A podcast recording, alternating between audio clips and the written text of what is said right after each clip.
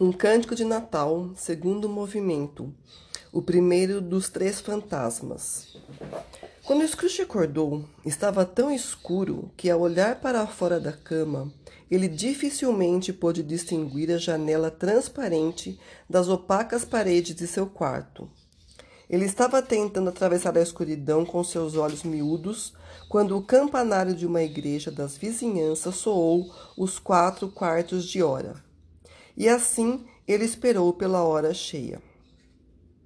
Para seu grande assombro, o pesado sino seguiu das seis para as sete, e das sete para as oito, e regularmente até as doze, e então parou. Doze. Passavam das duas quando ele foi para a cama. O relógio devia estar errado.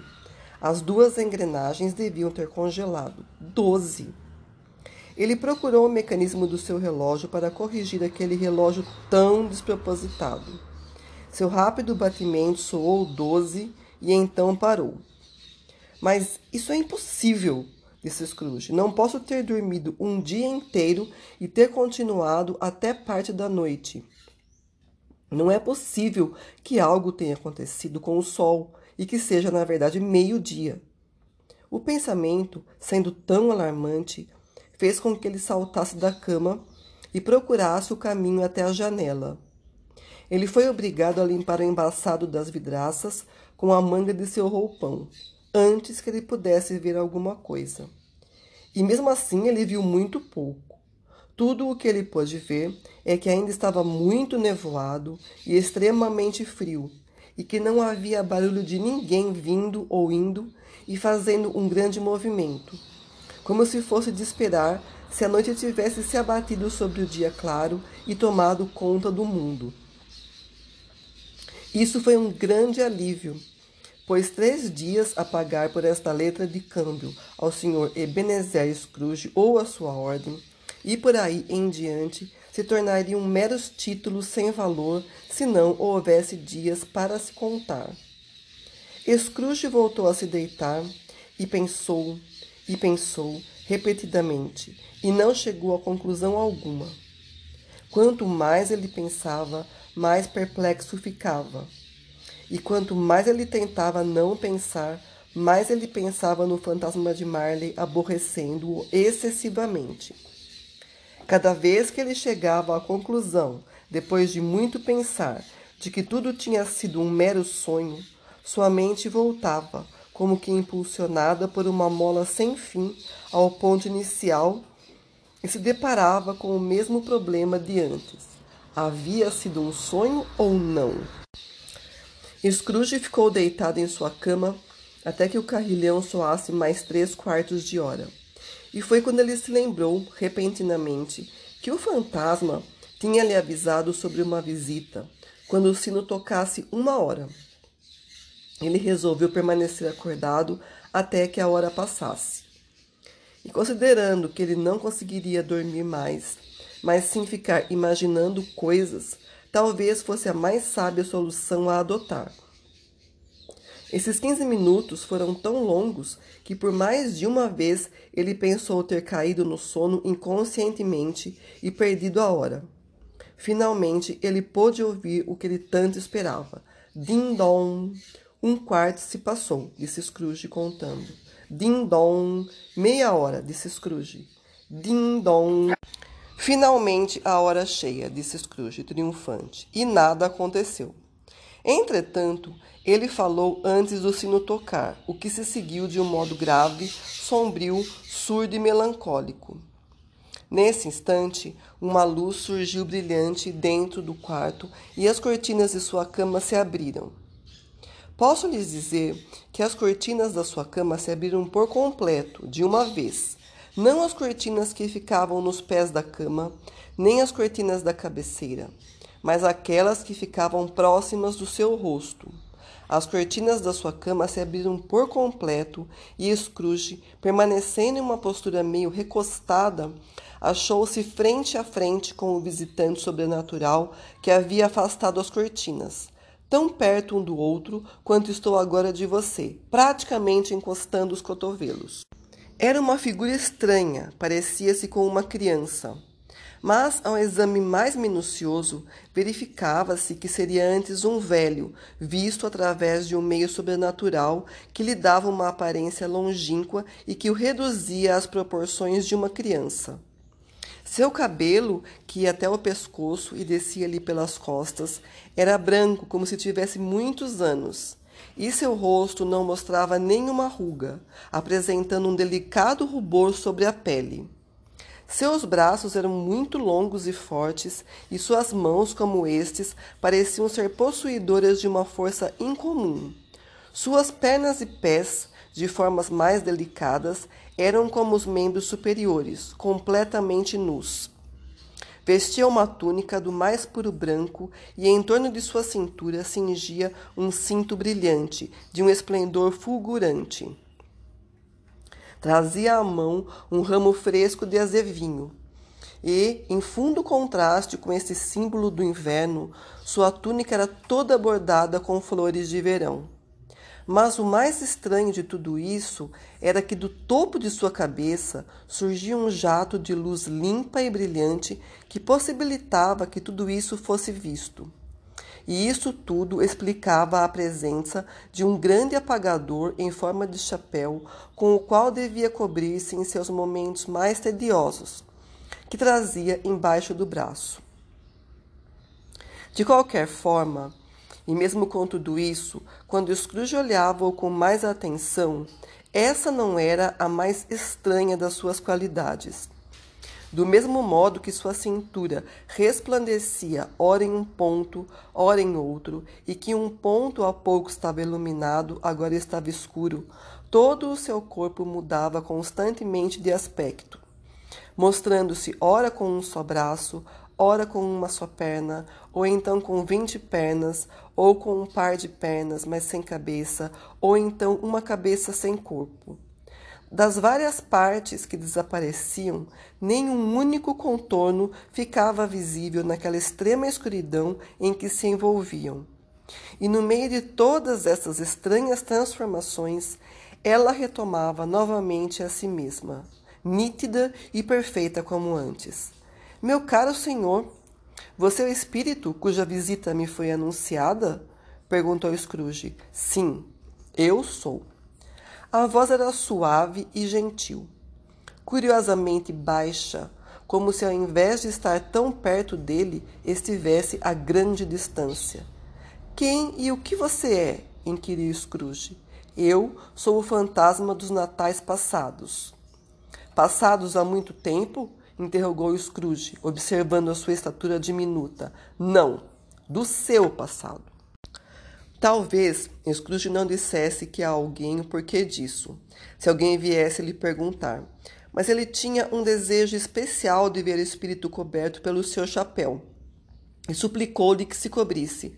O quê? exclamou o fantasma. Você, por acaso, deseja extinguir com, a, com mão, mãos terrenas a luz que eu lhe trago? Por acaso não é suficiente que você seja aquele cujas paixões tenha feito esse chapéu e me forçado, através de anos e anos, a usá-lo enterrado até os olhos? Scrooge respeitosamente declarou que não tinha a menor intenção de ofender ou de se lembrar de ter intencionalmente forçado o espírito a usar aquele chapéu em toda a sua vida. Em seguida, ele se atreveu a lhe perguntar o que o trazia ali. O seu bem-estar, disse o fantasma. Scrooge declarou-se profundamente agradecido, mas não deixou de pensar que uma noite de completo repouso teria sido mais eficaz para este resultado. O espírito deve ter ouvido os seus pensamentos, pois respondeu imediatamente: A sua salvação, então. Preste atenção. Ele então colocou a sua mão musculosa na medida em que falava e tomou-lhe gentilmente pelo braço. Levante-se e venha comigo. Foi em vão que Scrooge argumentou que o tempo e a hora não eram os mais adequados para um passeio, ou que a cama estava quente e o termômetro marcava uma temperatura congeladora, que ele estava apenas vestindo seus chinelos, roupão e touca de dormir ou mesmo ainda que ele estava resfriado naquele momento. O toque, embora tão gentil quanto o de uma mão feminina, era irresistível. Ele se levantou, mas assim que percebeu que o espírito se dirigia à janela, agarrou-lhe a túnica, suplicando: Eu sou mortal, Scrooge protestou, e posso cair. Permita-me que eu lhe toque bem aqui, disse o espírito, pondo a mão sobre o coração de Scrooge, e poderá suportar muito mais que isso. Assim que essas palavras foram proferidas, eles passaram através da parede e se acharam no meio de uma estrada do interior, cercada por campos em todo o redor. A cidade inteiramente desapareceu. Nenhum vestígio dela podia ser visto. A escuridão e a neblina também desapareceram com ela, e surgiu um dia claro e frio de inverno, com o chão coberto de neve. Meu bom Deus, disse Scrooge, mantendo as suas mãos unidas, na medida em que olhava para tudo. Eu me criei neste lugar. Foi aqui que passei a minha infância. O espírito o observava docemente. Seu toque gentil, embora tivesse sido leve e muito rápido, ainda podia ser percebido por todos os sentidos do ancião. Ele reconheceu cada um dos milhares dos perfumes que circulavam pelo ar, cada um deles ligados a milhares de pensamentos, esperanças, alegrias e atenções, por muito, muito tempo esquecidos. Seus lábios estão trêmulos, disse o fantasma. E o que é isso que vejo em seu rosto? Scrooge resmungou com um timbre pouco comum para sua voz, que era uma verruga, e implorou ao fantasma que o levasse para onde eles deveriam ir. Você se recorda do caminho? perguntou o espírito. Se eu me recordo, disse Scrooge com fervor, eu poderia percorrê-lo de olhos vendados. Estranho que tenha se esquecido dele por tantos anos, observou o fantasma. Vamos prosseguir. Eles caminharam ao longo da estrada. Scrooge reconheceu cada portão, poste e árvore, mesmo a pequena cidade comercial que surgia à distância, com sua ponte, sua igreja e seu rio sinuoso. Viram alguns pôneis trotando em direção a eles, com alguns meninos montados em suas costas, que chamavam outros meninos em suas carroças e carruagens dirigidas pelos fazendeiros. Todos esses meninos mostravam grande alegria e gritavam um com os outros, até preencher os campos com tanta alegria musical que o ar se encrespava com as suas risadas. Tudo isso são apenas sombras das coisas que já existiram, disse o fantasma. Eles não têm consciência da nossa presença. Os alegres e viajantes se aproximavam e na medida em que chegavam, Scrooge os reconhecia e os nomeava um a um. Como ele se alegra tanto de poder vê-los! Como seus olhos brilhavam e seu coração se agitava assim que vieram para o passado! Como ele se encheu de felicidade ao ouvir cada um deles dizendo Feliz Natal, assim que eles se separavam nas encruzilhadas e atalhos nos caminhos de suas casas.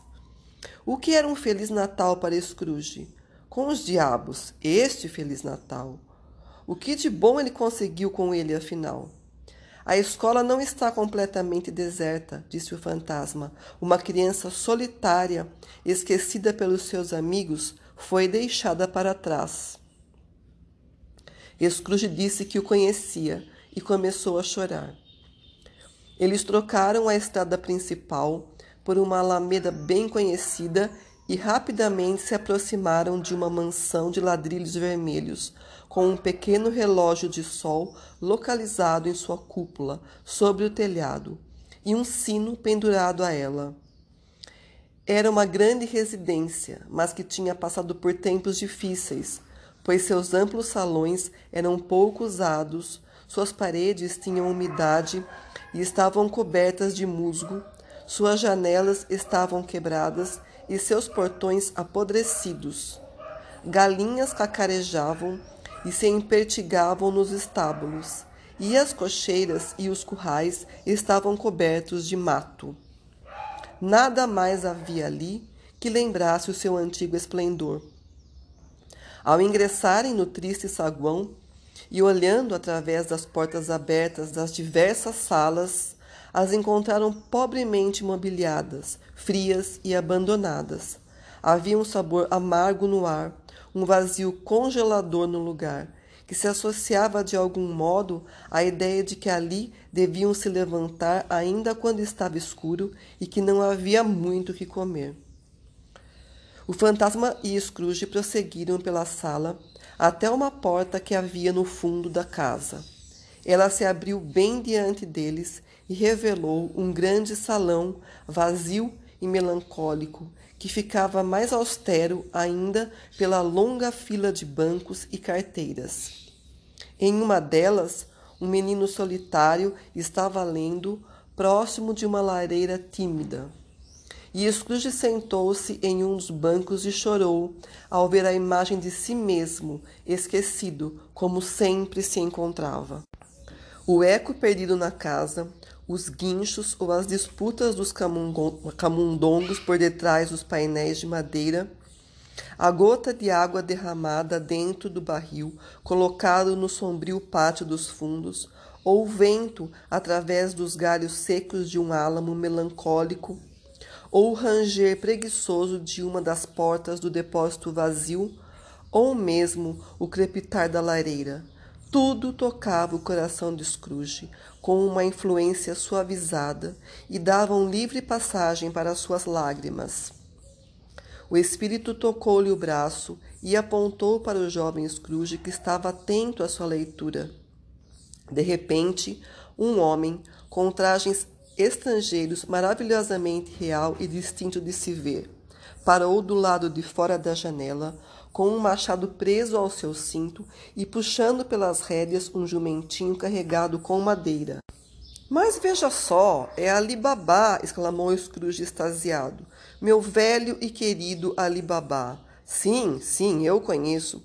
Foi justamente nessa época natalina que ele apareceu pela primeira vez para esta criança solitária, que foi deixada aqui sozinha. Pobre menino. E veja, Valentino, disse Scrooge, com seu irmão selvagem, Orson, lá vão eles. E qual o seu nome mesmo, daquele que foi colocado adormecido e enrolado em lençóis no portal de Damasco? Não vê logo ali?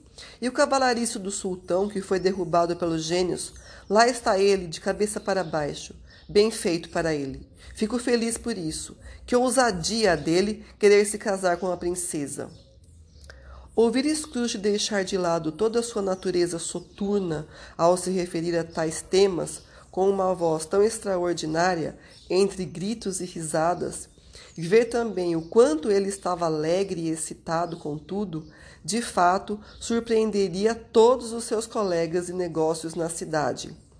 Lá está o papagaio! gritou Scrooge, corpo verde, rabo amarelo, com aquela coisa que se parece com uma espécie de alface crescendo no topo de sua cabeça.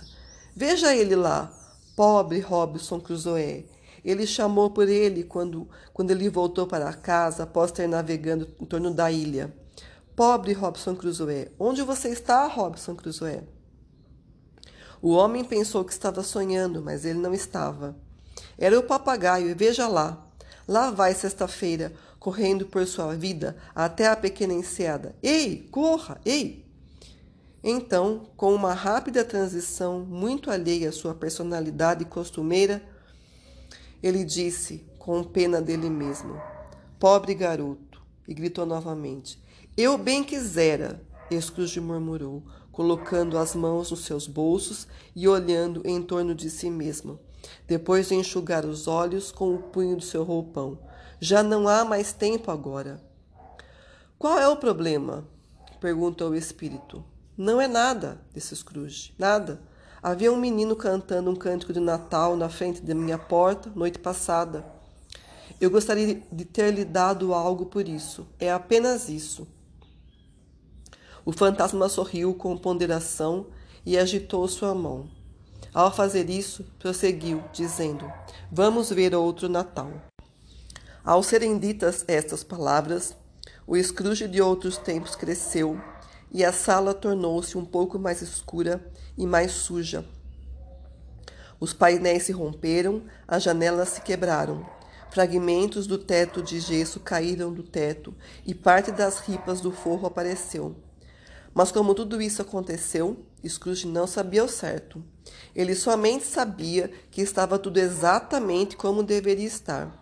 Que tudo aconteceu exatamente como estava, que ele estava lá, novamente sozinho, quando os outros meninos tinham ido para casa para as festividades dos feriados. Ele não estava lendo agora, mas caminhando para lá e para cá, desesperadamente. Scrooge olhou para o fantasma e, com um triste sacudir de sua cabeça, olhou ansiosamente em direção à porta.